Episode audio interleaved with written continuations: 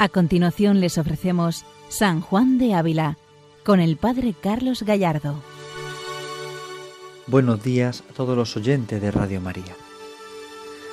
Continuamos con nuestro programa dedicado a San Juan de Ávila, doctor de la Iglesia Universal, santo maestro que nos enseña el camino del amor de Dios, que dispone nuestro corazón para el encuentro con Jesucristo vivo y resucitado.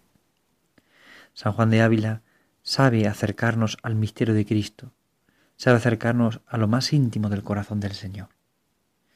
Y en estos días ya cercanos al comienzo del tiempo de Adviento, vamos a tomar la carta 87, una carta que el Santo Maestro dirige a una mujer devota en tiempo de Adviento, precisamente. Y es donde el Santo anima a esta señora a que apareje la posada para el Señor, a que prepare su corazón, prepare su vida, su casa, para recibir al Señor que viene niño, que viene pobre, que viene hambriento, que viene pequeño. San Juan de Ávila entiende el adviento desde esta perspectiva, de la preparación para el Señor, preparación para recibir al Señor que viene, que está cerca, que nos acompaña. El adviento, tiempo de esperanza, tiempo de preparación para el Señor que viene, tiempo para no solamente celebrar la fiesta del nacimiento del Salvador, como preparación para esta fiesta en Navidad, sino también preparación para el final de nuestra vida, para la muerte, que será un encuentro definitivo con el Señor, pero también preparación para el final de los tiempos, donde el Señor viene y viene a mostrarnos su honra y su gloria, y viene en poder y gloria. Por esto el Adviento tiene ese tiempo de, de preparación, de disposición, mira siempre al final de los tiempos, al final de la vida, mira a la plenitud, la plenitud que se da en Cristo en un momento concreto de la historia. Por esto celebramos un acontecimiento histórico, pero también al mismo tiempo meta histórico, porque se produce un encuentro con el Señor a cada momento, en mi alma concreta, en este momento especial. Y San Juan de Ávila quiere preparar a esta señora, a esta mujer devota, como dice la carta, para que prepare el corazón a este encuentro con Cristo en su vida personal y concreta, y contemple cómo el Señor viene a ella y viene a su vida y viene a su situación personal y viene a encontrarse con ella. Como digo, es una carta breve, pero sin embargo tiene gran profundidad y gran calado y nos puede ayudando para entrar en el tiempo de Adviento y preparar el corazón para la Navidad. Escuchemos al Santo Maestro en esta carta 87. El cuidado de aparejar posada a nuestro Señor y de saberlo tratar no se debe pasar por alto en el tiempo que el Señor viene a convidarse consigo mismo, deseando aposentarse en nuestras entrañas. Y si esta merced entendiésemos abastarnos ya para engrandecerle a Él y estimarnos a nos y desestimar todo lo que acá hay. Qué mayor grandeza de Dios que no tomar asco de nuestras llagas y abajarse a morar en nosotros, siendo los cielos chicos e impuros para ser casa de Él. Hay que aparejar la posada para nuestro Señor. Y además hay que saberlo tratar. Y no se puede pasar por alto que el Señor viene y que viene a estar con nosotros y que desea aposentarse en nuestras entrañas. Así el santo comienza la carta. Hay que cuidar la posada a la que el Señor quiere venir, que es tu corazón. Y no debes pasar por alto que el Señor viene y viene deseando aposentarse en tus entrañas y viene deseando estar contigo y viene deseando encontrarse contigo, amarte con todo el corazón. Ahí está el misterio. No desestimes esa honra y misericordia de Dios para contigo. El Señor quiere estar contigo, quiere entrar en tu corazón, quiere entrar en tu historia, desea aposentarse en tus entrañas. Y por todo el santo pregunta, con esa pregunta retórica que suele usar con mucha frecuencia, ¿qué mayor grandeza de Dios que no tomar asco de nuestras llagas y a bajarse a morar en nosotros, siendo los cielos chicos e impuros para ser casa de Él? Es decir, ¿cómo? ¿Cómo no darnos cuenta de la grandeza de Dios? Que no toma asco de mis llagas, de mi pecado, de mi miseria, y considera el cielo chico e impuro y viene a mi corazón, que es más chico y más impuro todavía. Es impresionante. Siendo el cielo impuro para él, y que sin embargo es su casa, cuánto más mi corazón, pero sin embargo él no toma asco de mí, al contrario, no me rechaza, no rechaza ni siquiera mis llagas, llagas producidas por el pecado, sino que viene a estar conmigo, que viene a encontrarse conmigo, que viene a mi corazón. Es un misterio sorprendente. Él viene a mi corazón. Qué mayor grandeza de Dios, que no tomarás asco de nuestra llaga y a bajarse a morar en nosotros. Él desea morar en ti, morar en tu corazón, morar en tu vida. Él desea estar cerca de ti. Es un misterio, es un misterio de amor. El Señor viene a, y se abaja para estar con nosotros, para estar en tu corazón y en tu historia. Él quiere entrar en tu vida y no le da asco tus llagas, tu pecado, tu debilidad, tu miseria, sino que la quiere abrazar. Es un misterio de amor. Pero el santo sigue diciendo en esta pregunta retórica, ¿qué cosa es ver a Dios a la puerta de un ánima, llamando y rogando que le dé posada para bien de ella? ¿De qué me maravillaré más de pedir Dios o de negarle su criatura lo que pide su Criador? ¿De convidarse Dios o desconvidar la criatura? Es decir, lo que el santo dice, bueno, lo que más me sorprende es que siendo Dios mismo el que llama, y eso ya me sorprende que sea Dios que llama, lo que más me sorprende es que la criatura no lo reciba. Lo que más me sorprende es que quien es llamado por el Señor para entrar en intimidad con Él no le reciba en su corazón, no le deje entrar. Es un misterio. ¿eh? Es que cosa ver a Dios que está a la puerta llamando y llamando y llamando. Y es un misterio que sorprende, ver cómo Dios llama a la puerta del corazón. Pero lo que más duele y lo que más sorprende es que la criatura no le abra la puerta, que la criatura le niegue al Creador la entrada en su corazón. A veces esto es lo más duro y lo más difícil. El Santo Maestro eh, manifiesta de alguna forma también sus sentimientos en esta expresión, ¿no? ¿Qué le duele a él? Le duele a aquel que se cierra en el pecado, aquel que se encierra la gracia, aquel que no deja que el Señor entre en el corazón, aquel que no se deja tocar por la misericordia de Dios. Dios llama, Dios baja, Dios está presente, Dios te busca, pero a veces nosotros no queremos dejarle entrar. Podemos preguntarnos, ¿en qué situación espiritual me encuentro ahora? ¿Dejo entrar al Señor que me está llamando? ¿O me he encerrado en mí mismo de tal manera que, que no le dejo entrar? Y sigue diciendo el santo, oh hijos de Adán ciegos, ¿a quién decís no? ¿A quién cerráis la puerta de vuestro corazón? Pues este es el que lo hizo, y él solo lo puede contentar y hacer bienaventurado. Dios os quiere, y no le queréis. Miraos, Dios, y volvéis la espalda a vosotros, y siendo amados, desamáis. De nuevo el santo nos toca en la herida. Hijo de Adán ciegos. A veces somos tan ciegos. Somos tan ciegos. Le cerramos la puerta al Señor. ¿De dónde vienen nuestras tristezas, nuestras apatías, nuestras depresiones, nuestras angustias? Pues generalmente, en muchos casos, nos viene de cerrar la puerta al Señor. De cerrar la puerta a su llamada, de no dejarle entrar de no dejar que Dios tome aposento en mi vida. Dice el santo, Dios os quiere y no le queréis. Y aunque sea una expresión fuerte y dura, pero muchas veces es así. Todos hemos experimentado cómo Dios nos quiere, pero tantas veces también hemos experimentado que no le queremos nosotros, que le cerramos la puerta. Precisamente el pecado es esto. Sé que esto no debo hacerlo, pero bueno, mm, me gusta, ahora me apetece. Entonces aparto a Dios de mi vida en ese momento para esta ocasión cuando tengo que alguna mentira, bueno, pues no pasa nada por miento porque tengo que salir al paso de esto y lo que importa es mi fama antes que la voluntad de Dios. Y así poco a poco el pecado va corrompiendo nuestro corazón y nuestra vida. Dios os quiere y no le queréis. Miraos, Dios, y volvéis la espalda a vosotros. A Dios me mira y yo le vuelvo la espalda. Y siendo amados, desamáis, dice el santo. Y siendo amados por Él, lo desamamos. Ahí está el dolor de nuestro pecado. Ahí está todo nuestro pecado. Pero el santo no quiere que nos quedemos aquí. Precisamente el párrafo siguiente anima a esta señora a que no se quede ahí, sino a salir adelante, a dar un paso. Por eso, si nosotros alguna vez hemos experimentado esto, o en este momento nos encontramos en esta situación de tiniebla, de, de desamor, no nos quedemos ahí. Vamos a dar un salto más grande.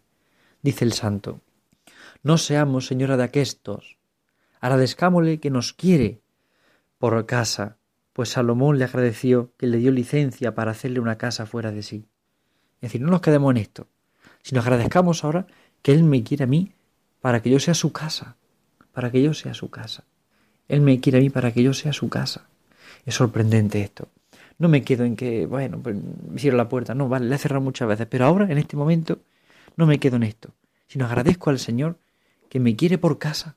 Es decir, Él quiere vivir en mi corazón, esta es la gran locura del amor de Dios. Quiere vivir en mi corazón. Sigue diciendo el santo.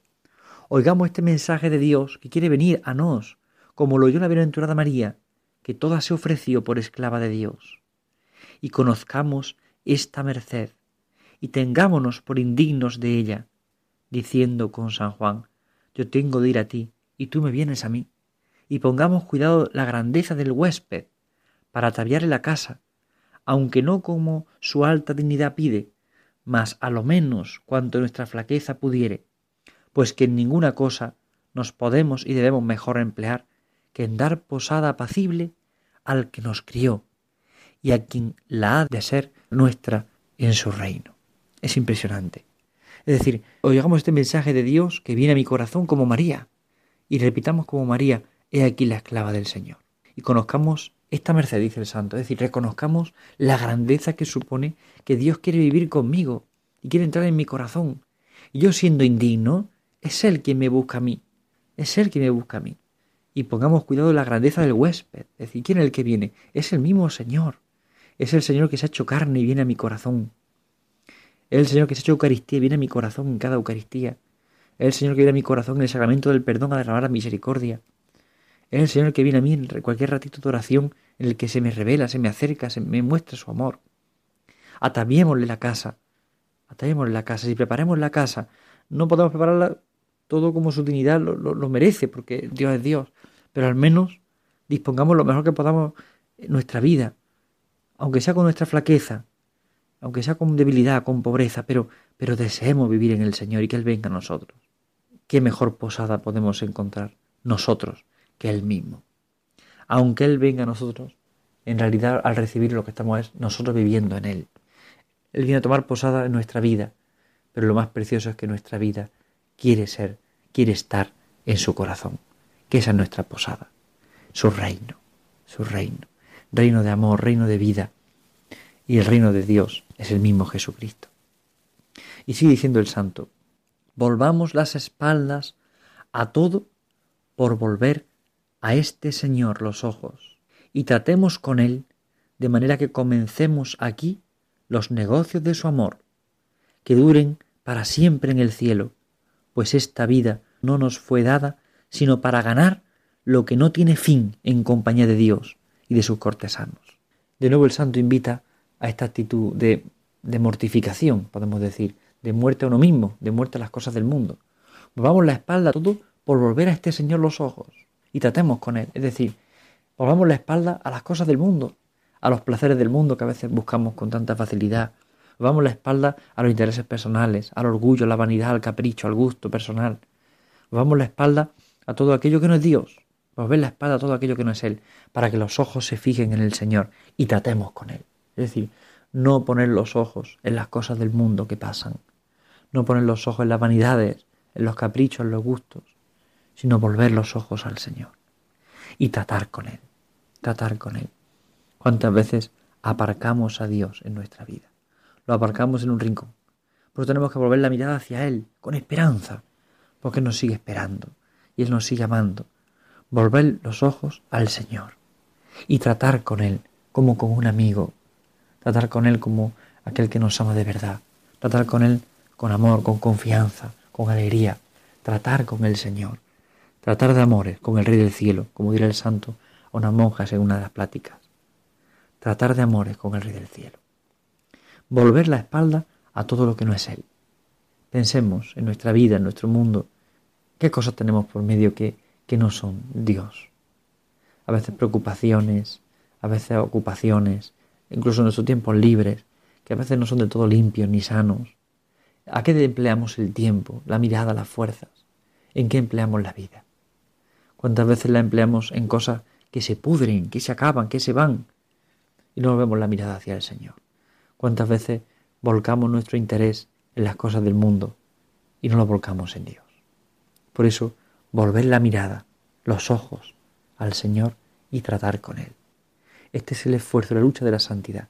Él te sigue buscando, Él te sigue llamando, Él se sigue acercando. ¿Qué es lo que nos pide?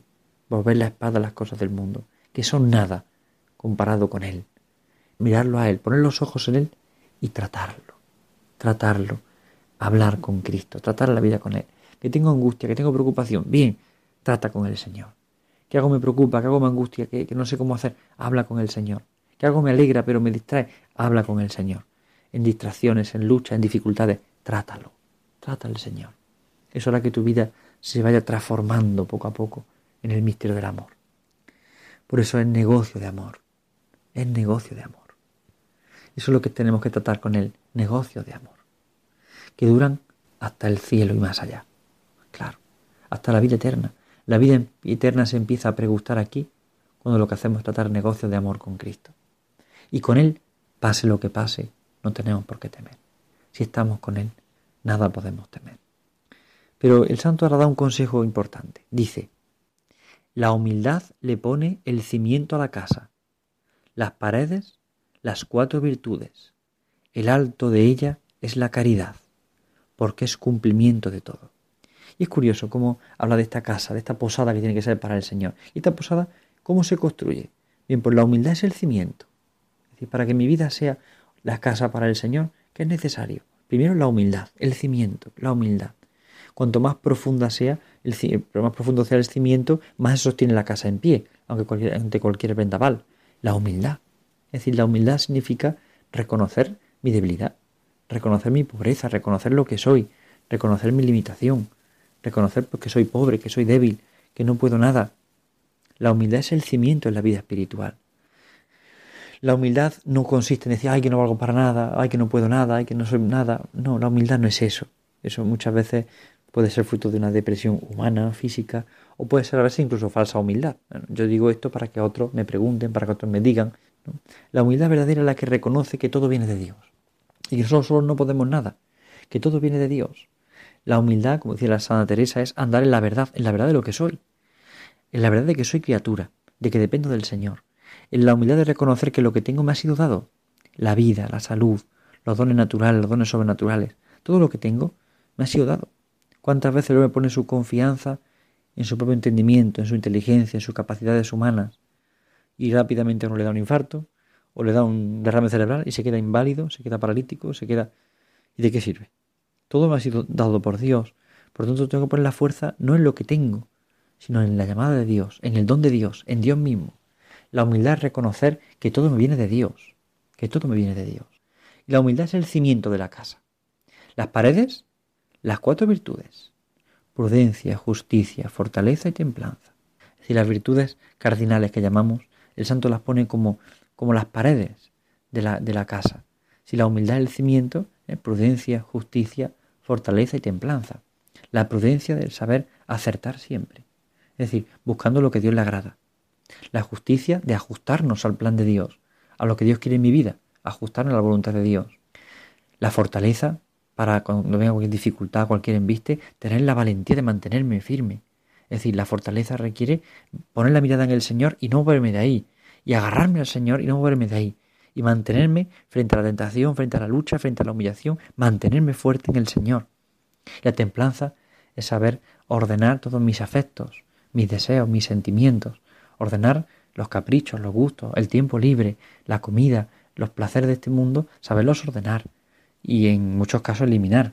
La templanza requiere vivir templadamente todas las cosas de mi vida, ¿no? En el comer, en el dormir, en el estar, en el comportarme, en el comprar, es decir, tener templanza, es decir, realmente buscar lo que realmente necesito, lo que me ayuda, lo que me lleva al Dios, pero no dejar que se desaten mis pasiones, que se desordenen mis pasiones. La templanza requiere el equilibrio. Cuando no hay equilibrio en una vida, rápidamente no se desordena. Por ejemplo, en el comer. Cuando una persona no tiene equilibrio en el comer, rápidamente se desordena y al final busca simplemente su capricho. Y al final eh, la consecuencia física que percibimos que la persona engorda mucho. esa es la consecuencia física que vemos. Pero en el fondo el problema no está en que la persona come mucho y engorda. El problema está en que la templanza la ha perdido y no sabe equilibrar la alimentación que necesita con satisfacer gustos y placeres humanos, como eso todo lo demás. Prudencia, justicia, fortaleza y templanza son las paredes cimentadas en la humildad y por supuesto el techo de todas estas virtudes, el techo de la humildad, el techo de toda esta vida espiritual es la caridad, que es el cumplimiento de todo. Es decir, el techo que lo cubre todo, lo recubre todo, es la caridad. Qué ejemplo tan precioso pone el santo. La caridad es, lo que recubre todas las cosas, es lo que recubre la vida espiritual y es lo que hace que nuestra vida sea para Dios. Por tanto, preparar la casa para el Señor en este adviento es crecer en humildad, crecer en prudencia, justicia, fortaleza y templanza y por supuesto vivir en la caridad. Y el santo termina la carta así. Dela Cristo a vuestra merced tanta gracia que ella dé a él todo su corazón y él a ella a sí mismo. Si usted dé, que Dios le dé la gracia para que usted entregue todo su corazón al Señor y el Señor se dará entero para sí. se dará entero para usted.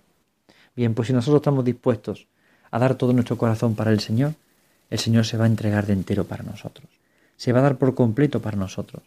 Se nos va a dar por completo. Esta es la carta 87 que acabamos de, de, escuchar. Una carta breve, sencilla, pero sin embargo muy profunda y que tiene frases preciosas para nuestra vida espiritual, para disponer el corazón.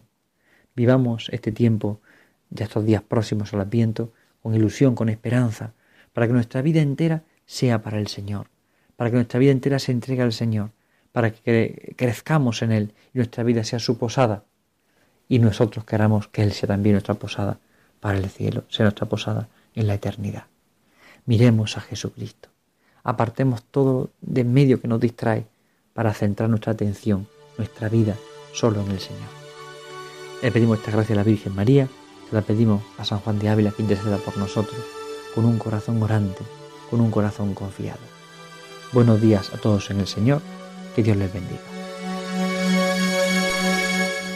Han escuchado San Juan de Ávila, dirigido por el Padre Carlos Gallardo.